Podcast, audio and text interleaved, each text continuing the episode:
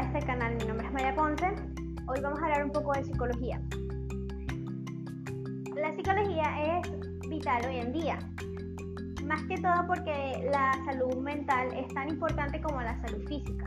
Y de por sí la salud física depende de qué tan, qué tan buen estado mental tenga la persona. Es como por ejemplo cuando sufres de mucho estrés o de alguna ansiedad, eso te va a provocar ciertos síntomas en el cuerpo lo, lo, exterioriza, como por ejemplo eh, dolor de cabeza, cansancio, eh, sueño, puede ser también dolor de cuello, dolor de espalda, entre muchos otros. Esto nos puede afectar de muchas maneras. Pero hoy vamos a hablar de la parte educativa y el rol que debe de cumplir el psicólogo en un centro educativo. Una de las funciones del psicólogo educativo es atender y afrontar todo desarrollo psicológico, ya sea en todos sus componentes, sea bien psicomotriz, sea el intelectual, social, afectivo, emocional, completamente todos los componentes que tengan relación.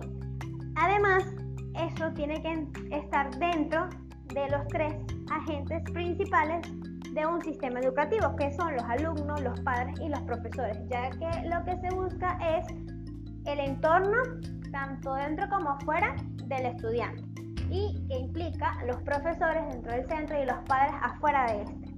Los profesionales de la psicología educativa son una figura clave para todo proceso educativo a lo largo de todo el ciclo vital. No debe confundirse la psicología educativa con la orientación educativa. A pesar de que desempeñan funciones que pueden considerarse similares, al igual que el psicopedagogo, con el cual también se tiende a confundir las funciones, ya que las tres disciplinas trabajan en conjunto por el bienestar educativo del alumno. Como cualquier otra disciplina científica, el desarrollo de la psicología en Venezuela está muy ligado al ámbito académico y es en 1946 cuando ésta empieza a dar sus primeros pasos en Caracas. El término educativo es algo que mm, hoy en día se tiene que aclarar un poco.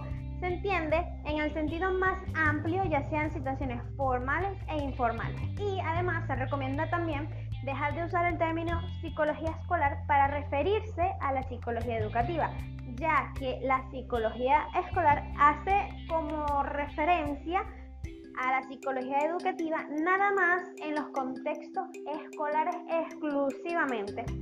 En cambio, la psicología educativa abarca el todo, todos los procesos, todos los componentes, tanto dentro como fuera de la institución. Y la psicología escolar abarca únicamente el contexto escolar dentro del centro educativo.